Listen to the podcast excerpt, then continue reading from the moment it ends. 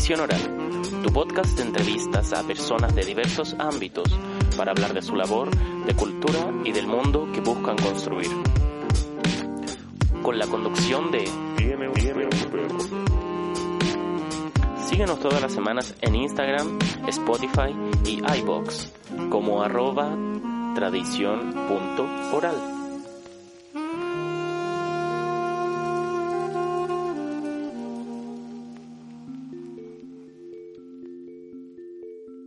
Muy buenos días, muy buenas tardes, muy buenas noches, depende cuándo nos escuchen y sean bienvenidos a una nueva entrega de Tradición Oral.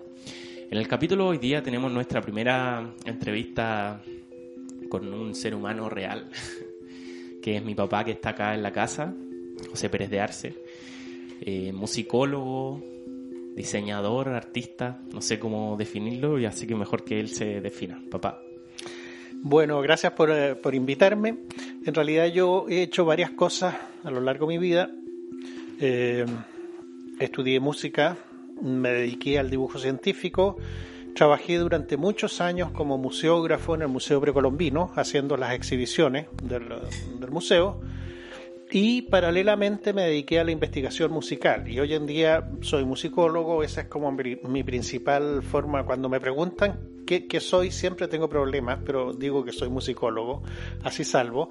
Y mi labor como musicólogo es principalmente enfocada hacia las músicas indígenas de América, especialmente del sur del sur de América, y hacia las culturas indígenas como una referente respecto a nuestras culturas. Esa es como eh, la parte que me, ha que me ha interesado de mi investigación musical.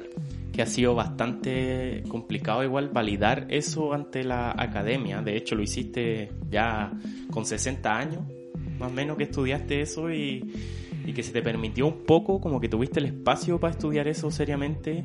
Una por gana, por otra por poder hacerlo, por tener más tiempo libre, y, pero también creo por una sociedad que no, no valora las temáticas indígenas o no valoraba tanto como quizás está empezando a ser ahora. No sé qué opináis de eso. Más que no valorar, yo creo que no las conoce. Nosotros, eh, un problema que me pasa constantemente en mi labor de académico. Si yo escribo cualquier paper sobre cualquier tema, sea sobre cocina, sobre astrología o sobre la dinámica de suelo, me puedo muy fácilmente, eh, eh, para, para poder validar mi trabajo, puedo ir a las fuentes europeas y, decir, tal autor dijo, y, me refiero a autores norteamericanos, europeos, antiguos, y puedo muy fácilmente llegar hasta la Grecia la cantidad de trabajos que citan a Aristóteles y a, griegos antiguos es enorme. En cambio, si yo quiero hablar de lo indígena, no puedo hacer lo mismo. Y no porque no existan autores, evidentemente no existe la literatura eh, en, las culturas eh, orales pero tampoco existe el conocimiento. Entonces, si yo quiero comparar dos cosas, por ejemplo, ahora estoy haciendo un trabajo en que comparo la, orquesta sinfónica y comparo una orquesta andina, por ejemplo, los bailes chinos. Son dos tipos de orquesta. La orquesta sinfónica puedo pasar rápidamente a explicar cosas generales porque todo el mundo sabe de qué se trata. En cambio, los bailes chinos, hoy en día ya la gente lo sabe, pero cuando comenzamos a estudiarlo en el 92, nadie tenía idea lo que era. Y hoy en día, fuera de, un círculo de gente en Chile, la mayor parte de la, de la gente ignora todo. Entonces se trata de una asimetría epistemológica en el sentido de conocimiento. Tú tienes una, una batería de conocimientos por un lado y una ausencia de conocimientos por el otro lado.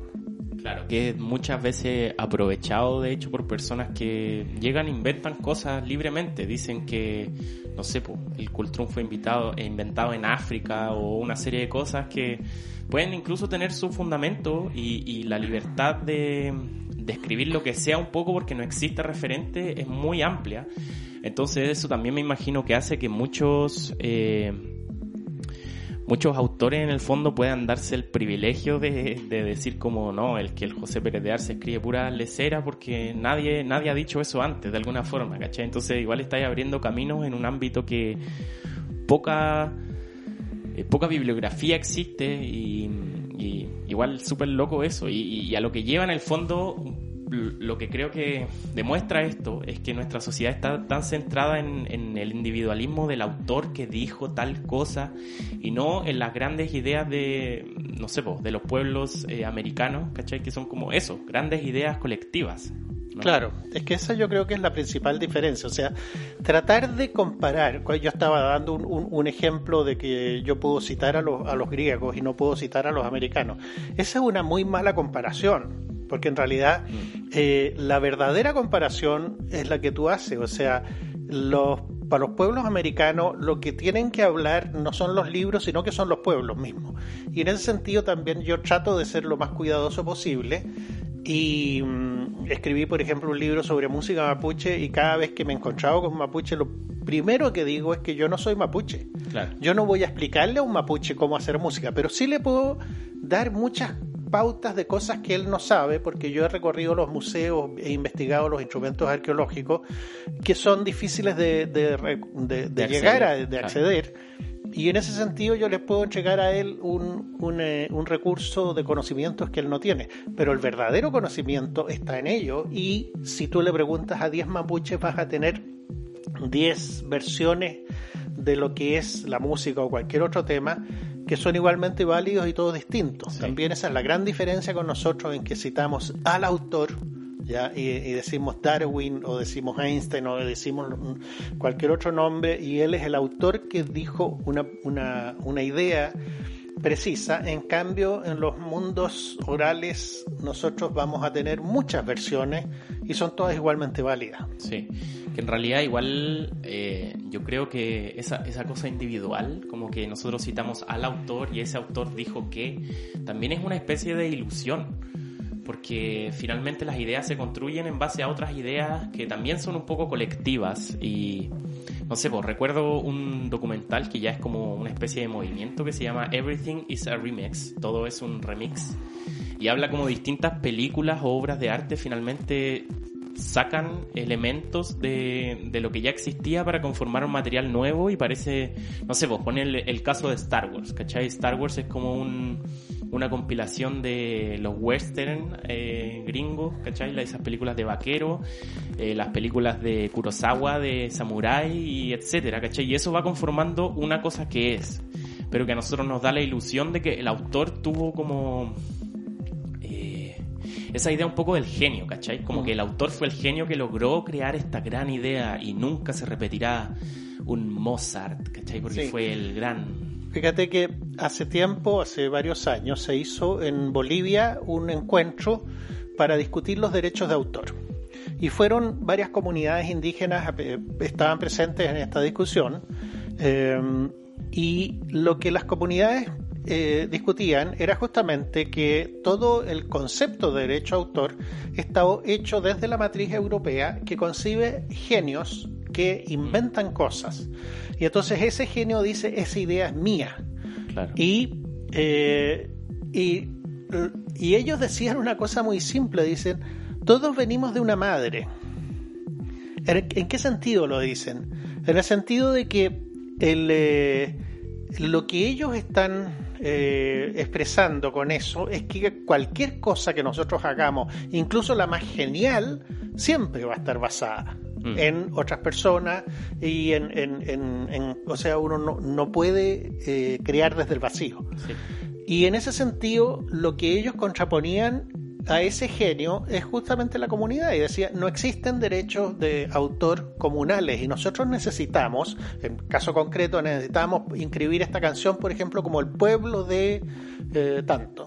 Y eso no existe en la legalidad y eso es un absurdo total. Claro, sí, porque se concibe toda nuestra sociedad como individuos que se van sumando y construyen una sociedad, pero no como sociedades que se van sumando y construyen un total, ¿cachai? No es como la comunidad tiene poco valor legal, Sí, y ese es un, es un fenómeno muy reciente y muy único, eh, es, un, es un fenómeno occidental que, bueno, tiene raíces muy antiguas, pero el fenómeno del individualismo nace en los últimos siglos, se instala y con la globalización se instala como una verdad universal, siendo que es una, una anomalía universal. Todas las, culturas tradicionales del mundo conciben primero lo, lo comunitario y después lo, eh, lo personal o lo individual. Incluso hay muchas lenguas, las lenguas, por ejemplo, quechua, la aymara, en que cuando tú conjugas las personas en, eh, eh, gramaticales, la primera persona es, es, el nosotros, el colectivo, mm, mm. y la última persona es el yo, y el yo tiene muchos, muchas matices. Hay un yo que es colectivo, un yo más tú. Hay otro yo que es yo más tú, pero no el, que, el que no pertenece a mi familia. Eh, hay una serie de yo colectivos que nosotros no lo concebimos y ahí uno se da cuenta que el individualismo es una cosa absolutamente construida desde la, desde la cultura. Claro, desde el idioma, desde la cultura, desde la historia. Eso se ve súper eh, reflejado en lo que tú hayas estudiado de, de, la, lo que llamáis la orquesta andina, no sé si lo seguís llamando así, que en el fondo son, son como un instrumento es un par. Un instrumento no existe sin la otra persona que toca el instrumento. Claro, ese es el siku. El siku es un eh, y el baile chino y el siku son eh, lo que yo llamo las flautas colectivas, que es una forma de, de, em, de orquesta que existe en los Andes Sur vale decir sur de, sur de Perú, altiplano boliviano y de ahí hacia el sur hasta la zona Santiago, se dan distintos tipos de, orquesta, que son las seguridad, son los bailes chinos, son las tarqueadas, una cantidad de, de, orquestas de flauta, en que algunas de ellas, como la seguridad y los bailes chinos, funcionan de a es decir, yo no puedo tocar una flauta, sino que esa flauta son dos personas pero esas dos personas arman un, un, eh, un músico. Entonces, si yo estoy tocando siku y estoy haciendo una melodía, yo tengo la mitad de las notas, tú tienes la otra mitad, tengo que trenzar contigo, como llaman ellos. Entonces yo toco la mitad de las notas, tú tocas la otra mitad, pero la persona que escucha, escucha una sola melodía. Entonces él está escuchando un solo músico. Y eso hace que, que el, eh, el individuo músico esté construido por dos personas. Y eso es una de las cosas más sorprendentes que uno puede aprender cuando, cuando participa en una orquesta eh, andina de este tipo. Sí, eso por un lado, eh, y por otro el, el, hecho de que esa, esa en realidad no es una música como para escucharla simplemente, no, no tiene ese concepto del escenario que manejamos nosotros así como de nuevo, volviendo, está este genio que tiene estas habilidades superhumanas y que puede interpretar música. Entonces pongámoslo en, un pedestal y observémoslo, adorándolo. No, acá como que la, la, norma en el fondo es eh, colectivos de, de partida dos personas, no menos que dos personas, eh, por lo general, digamos, a no ser de que sea una especie de ritual, no sé si estoy equivocado ahí, pero eh, me da la sensación de que el colectivo es lo inicial y, lo carnavalesco, así como el carnaval es, es en el sentido de, la disolución del escenario, de la disolución de esa jerarquía un poco. Pero sabes, yo te diría que, que la, la el centro de, de, esa diferencia entre ese concierto que uno va al concierto y se cierran se, se, apagan las luces y mm. aparece la luz en el escenario y uno ve a ese violinista que hace unas cosas increíbles y la música eh, de las comunidades andinas eh, la diferencia principal está entre el, eh, el objeto musical que se presenta como un producto y el hacer música, que son dos mm. cosas totalmente distintas. Y en las, en las culturas tradicionales el hacer es lo que importa, no importa tanto el resultado. Y por supuesto que dentro del hacer, si hay 20 personas, pueden haber 5 personas que sean muy buenos músicos y que van a tratar de que el, el, eh, el resultado eh, sea extraordinario. Pero pueden haber otras 5 personas que tienen oído de paila, que no le achuntan al, ritmo o que se equivocan y qué sé yo. Y lo interesante es que la orquesta andina está hecha de tal manera que esas personas que se equivocan no echan a perder la música como pasa en una orquesta sinfónica o en una mm. orquesta jazz o de un grupo de rock, eh, en que el que desafina tienen que tomar de nuevo, hacer de nuevo la grabación, digamos, porque salió mal. Ese es el concepto de, de de producto. En la orquesta eh, andina, esa, ese, esa equivocación le añade sabor a la música. Es un, es un concepto extraordinariamente hermoso de incluir a todo el mundo. Entonces el niño que está aprendiendo se puede integrar desde el principio, pero no a un ensayo. sino que se integra a la, a la fiesta, a, la, a, la, totalidad de la orquesta eh, en su plenitud. Y su equivocación, la equivocación del niño, es un cierto embellecimiento, una, una, una cosa estética, una búsqueda estética, sí. Es, es, una de las cosas más sorprendentes que, que me he topado en, en, esta comparación entre las distintas músicas. Sí, que a nivel técnico igual finalmente yo creo que se refleja en, una búsqueda por, una armonía como consonante, quizás en Occidente, una armonía de, cierto tipo de vibraciones que nos hace pensar que la música tiene que sonar de esta forma por puro legado cultural, digamos, como, no sé, pues la consonancia de quinta debe ser esta, ¿cachai? Y no puede ser levemente distinta, sino que tiene que ser esta, si no, está mal. ¿Cachai? Claro, bueno, es lo que pasa cuando tú estudias contrapunto, ¿no es cierto? Mm. O armonía, que te dicen, no, esa nota está mal puesta. Tú estás haciendo un trabajo teórico en un papel y te dicen, esta nota está mal puesta. ¿Por qué está mal puesta? Mira, porque la nota que hay antes, eh, la, que está después, que la cuarta, te dan una, una serie de razones teóricas en que tú estás rompiendo esas razones al poner esa nota un poquito más eh, desplazada de donde debería ser.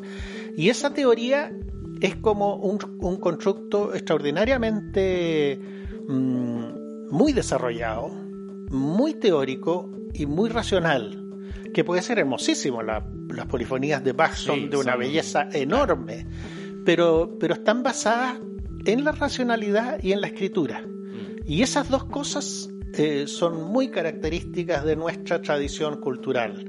El hecho de que esté escrito, de que ahí esté la verdad, ¿ya? La, cosa, eso es lo que hay que fijarse, en ese molde que te dice cuál es la, la, forma de hacer bien las cosas, ahí está, vas al autor, y ese autor es un genio, etcétera, todo lo que hablábamos antes.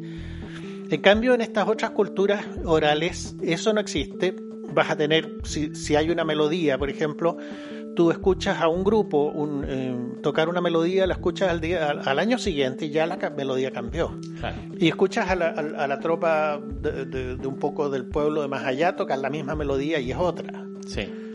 Igual, igual yo creo, no sé si hablar eh, de una condición humana, pero creo que eso igual se da hasta cierto punto en Occidente, digamos. No sé, es que hablando se me ocurría, ponte tú a John Lennon, que cuando tenía su banda solista, de repente invitaba a su contador o no sé, su abogado, ponte tú, le así como, ya, ven a tocar, el tipo así, no, no quiero. Y hay videos que sale el tipo tocando el pandero a cualquier ritmo, pero lo importante es que está ahí y está haciendo parte. Lo mismo de la Yoko Ono, que algunos podrían argumentar que no es, no es digamos, la voz más eh, tonal de, de la historia de la música.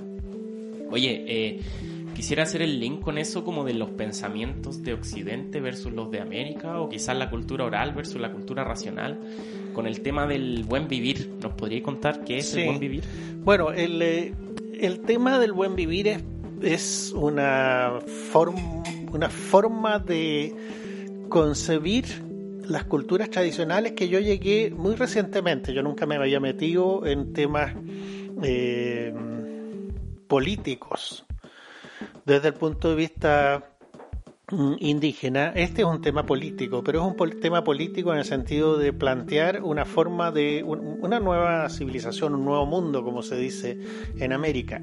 ¿Y cómo surge esto? Em, y, por qué llegué a eso? Porque me di cuenta que los pueblos indígenas, en este caso los quechua de Ecuador, en el 2008, se hizo una constitución y dentro de la constitución estaban ellos incluidos en el, en el, eh, en el equipo que estaba, que estaba eh, creando esta nueva constitución. Y ellos fueron instalando una forma de concebir la realidad, de concebir la sociedad, las relaciones sociales, las relaciones de poder, etcétera, que lo llamaron el Suma Causai o el Suma Camaña, el Suma Camaña en quechua, Suma en, se lo llamó en, en Aymara, después en Bolivia y se lo traduce malamente como buen vivir. En general los, los quechuas dicen que no es una buena traducción porque la traducción más real sería como vivir en armonía o vivir armoniosamente, algo así. Bueno, pero da lo mismo. El hecho, lo interesante es que es la primera vez, creo, que se da en la historia de América, en que los pueblos americanos tienen la posibilidad de traducir su forma de mirar el mundo y de concebir la realidad, de traducirla en un lenguaje que sea apto para una, la política de un país.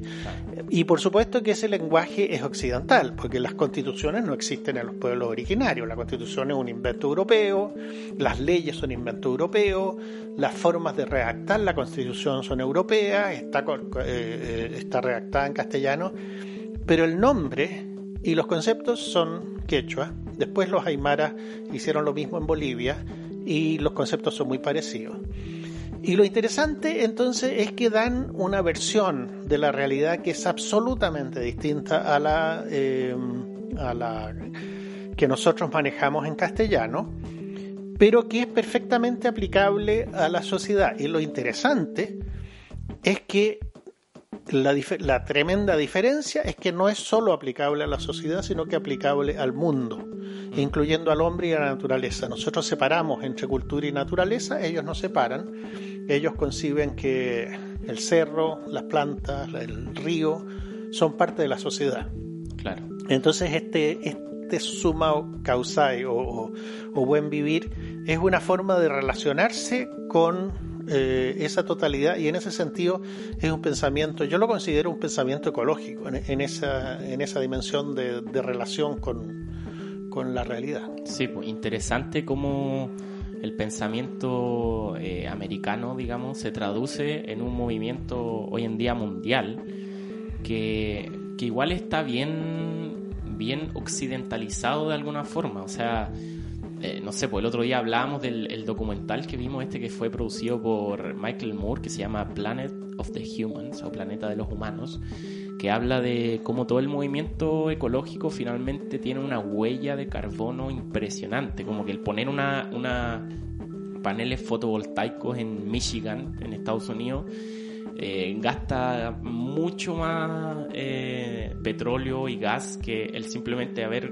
gastado ese gas o petróleo en en eh, como energizarse, digamos. Y eso por un lado y por otro también interesante que el, el, buen vivir, digamos, no tenga un autor, no sea de Quispe Mamani, el, el citado autor que inventó el término, sino que son las comunidades que en su sistema bueno, yo soy amante de las cooperativas, entonces yo, yo sé que las comunidades tienen un sistema más o menos cooperativo en el sentido de que se reúnen, luego se reúnen en células más grandes y luego se reúnen en células más, más grandes que terminan teniendo una representación política suficiente como para poder plantear esas ideas, pero no desde el individualismo, sino que desde las comunidades, lo cual lo, lo transforma en, en, una cosa mucho más democrática, por un lado pero además hay una, una, diferencia que ellos hacen que yo la encuentro sumamente esclarecedora. Ellos dicen no nos gusta la democracia, porque la democracia es una competencia entre factores de la sociedad en que uno de ellos gana. Si hay tres ideas, una de ellas eh, van a pelear en las urnas y el que saque mayoría va a ganar y las otras dos van a estar derrotadas. Y mm. eso no nos gusta, dicen ellos.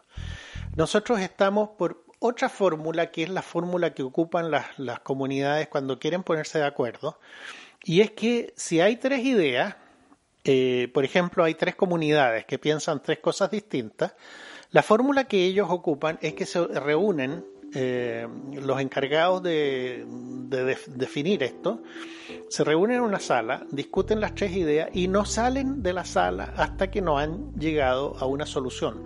Pero esa solución es un consenso entre los tres, no es que uno derrote al otro, sino que los tres dicen, bueno, no es lo que yo traje a la, a la mesa, pero me parece que mejor que esta idea no hay.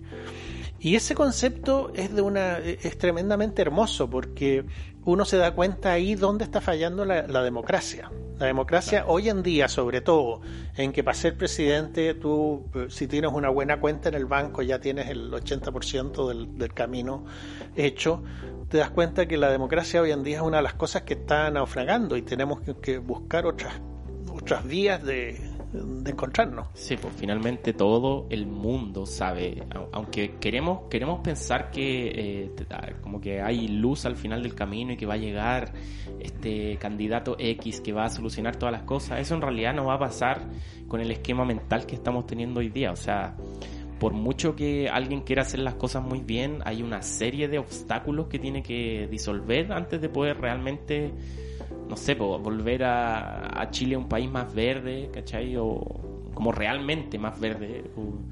O, en fin, una serie de cosas y ahí se vuelve interesante poder ver distintos sistemas que propongan otra forma de organizar la, la sociedad, porque nosotros pensamos que la, la, democracia, como se concibe en Grecia, de alguna forma es el mejor sistema. O, por otro lado, el líder autocrático que decide porque él sabe cómo hacer las cosas, que no sé, Putin, ¿cachai? O Xi Jinping.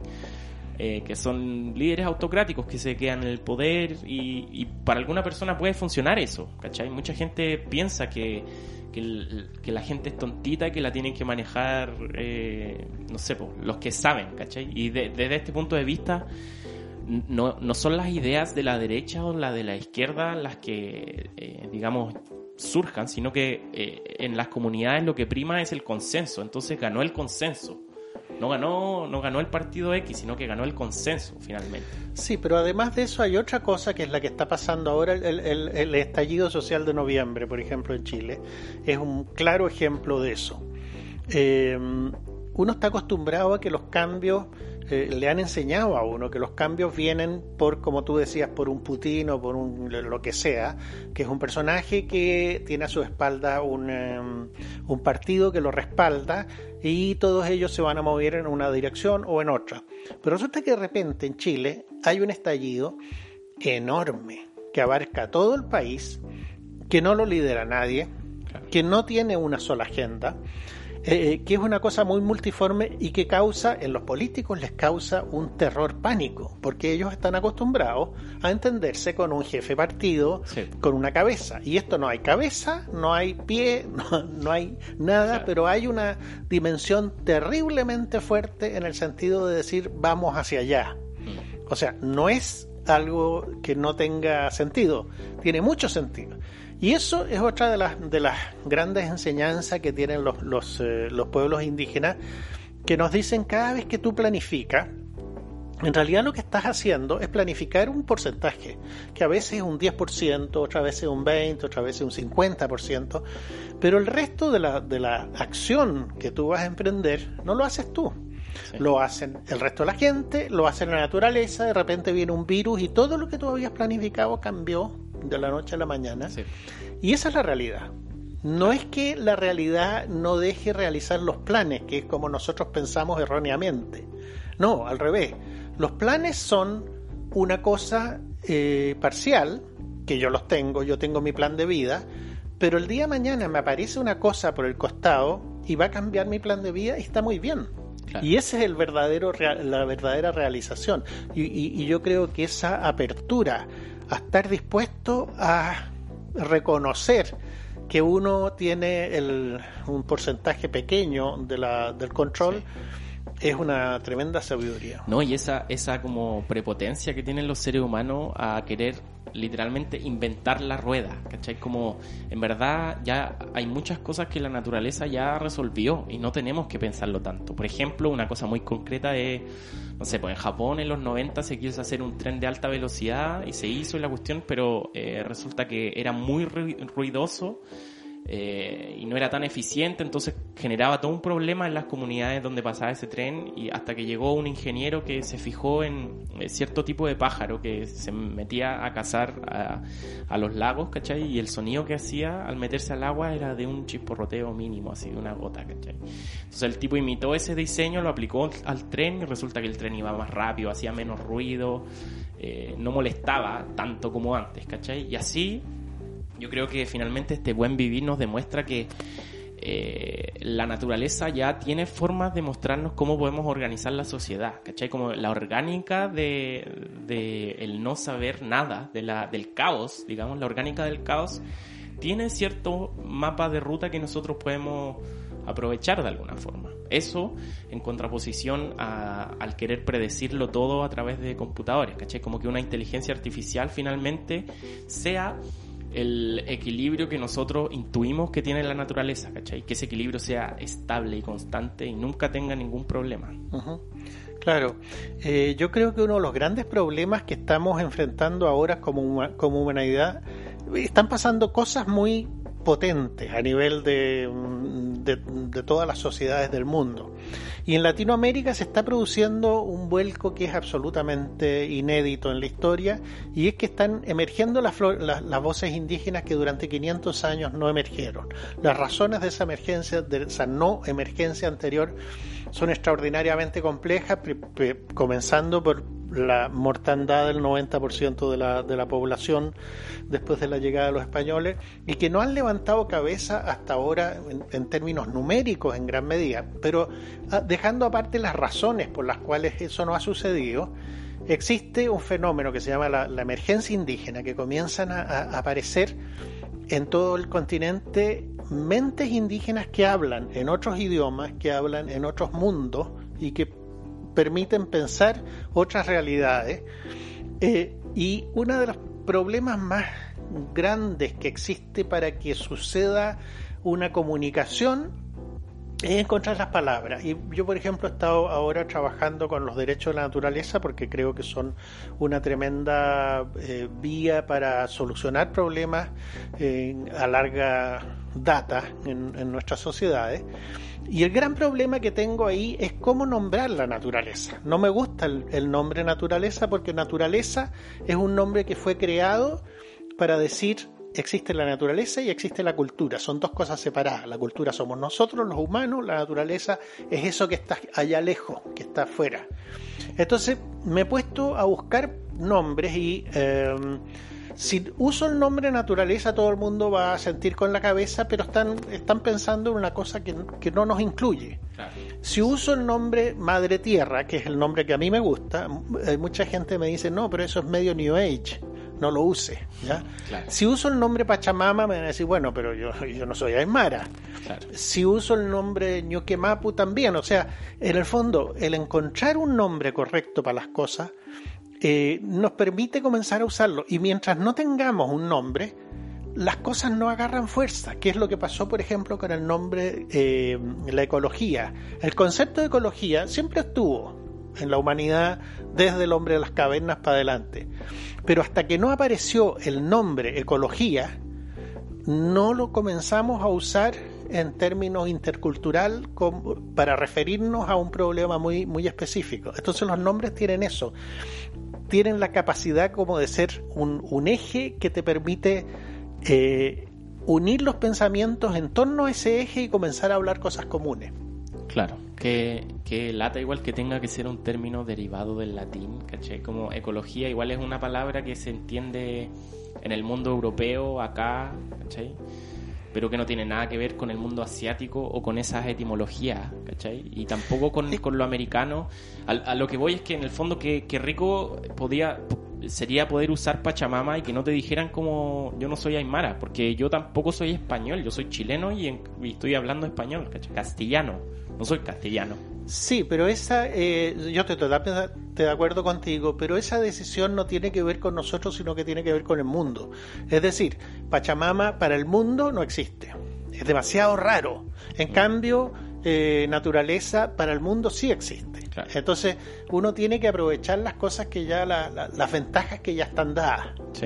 Y en ese sentido, la globalización no, no hay que mirarla como, como algo malo, sino que hay que mirarla como una cuestión que existe, que tiene cosas buenas y, tiene, y, y hay que sacar provecho de ello. Y probablemente el castellano que une a toda Latinoamérica es una de las herramientas más poderosas que tenemos en esta parte del mundo para pensar en común. Entonces, hay que pensarlo como, como una ventaja. Y que de a poco nos vamos infiltrando en Estados Unidos ya. Ya poquitito. Sí, porque la, la, la población latina en Estados Unidos, me acuerdo haber visto, no sé si el año pasado o algo así, que está superando a, a las otras, digamos. O sea, igual Latinoamérica está creciendo y yo creo que hay un, hay un pensamiento semilla que es que me, me, acuerdo de esta historia de los indígenas en Colombia, ¿cómo se llaman estos que viven como al pie de... Los Kogi.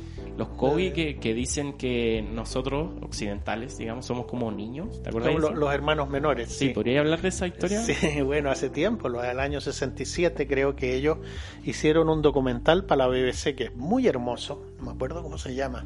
Y, mm, y en ese documental ellos llamaron a la BBC y dijeron, nosotros queremos que nos vengan a, a grabar.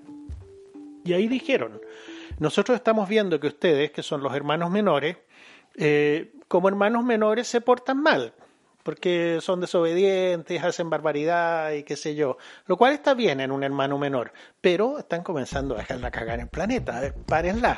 Entonces, este, este documental que vamos a hacer es para decirles que se pongan las pilas y que, y que pongan cuidado de aquí en adelante.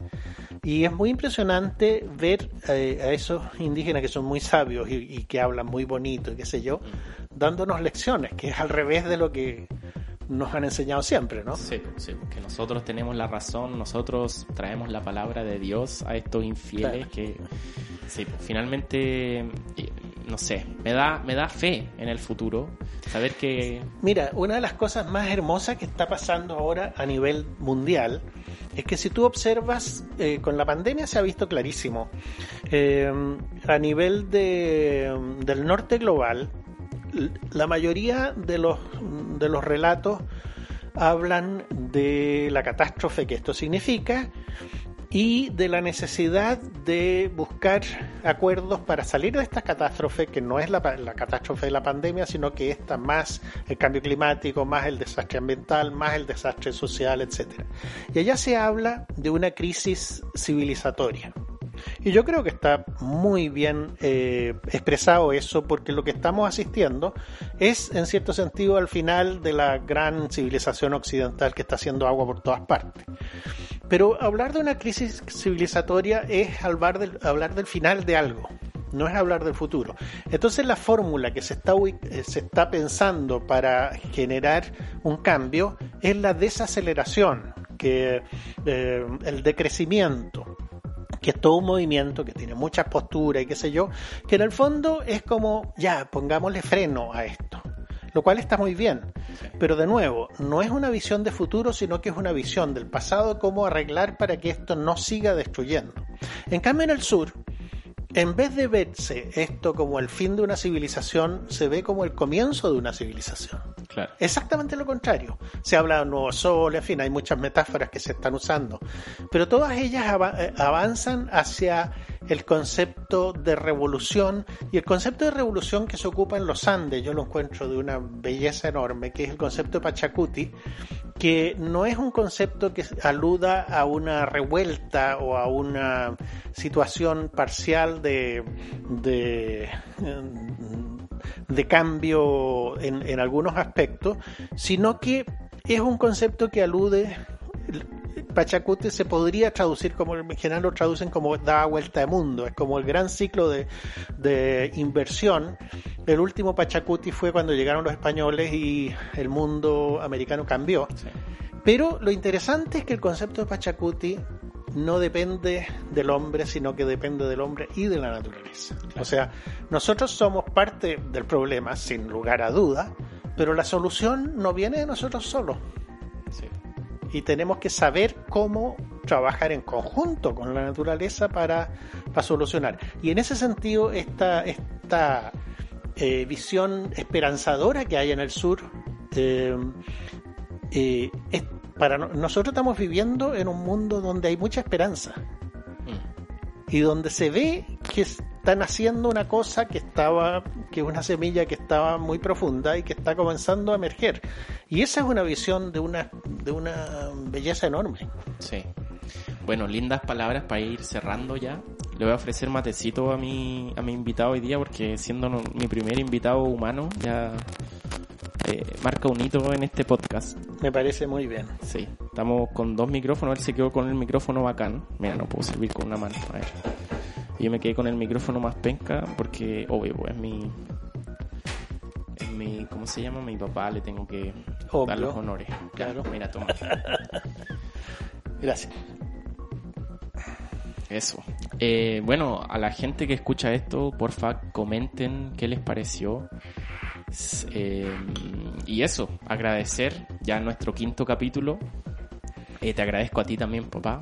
No, te, yo te agradezco por la posibilidad. Ah, pasa una cosa muy curiosa cuando, cuando yo hablo aquí lo que estoy haciendo no es, no es generar un, un, discurso de cosas que sé, sino que siento que estoy creando una situación que me sirve a mí, que me, que me eh, esta creación me sirve a mí también, ¿ya? De nuevo, ese, ese, el, el, el hecho de hacer esto que estamos haciendo eh, es algo muy hermoso, así que gracias. Sí, pues un poco el, el, origen del nombre de este podcast, Tradición Oral, es poner en, en la palestra, no sé, poner en relevancia el hablar de a dos personas, ¿cachai? Incluso solo también, pero bueno, se ha dado de a dos personas. Claro, dialogar y crear algo de eso. Siempre sale algo de las conversaciones. Puede ser algo que no uno no esté tan de acuerdo, que esté súper de acuerdo, pero siempre nace algo nuevo. En el fondo uno está creando, conversando. Bueno, eso pues. Muchas gracias. Ya. Chao, chao. Chao.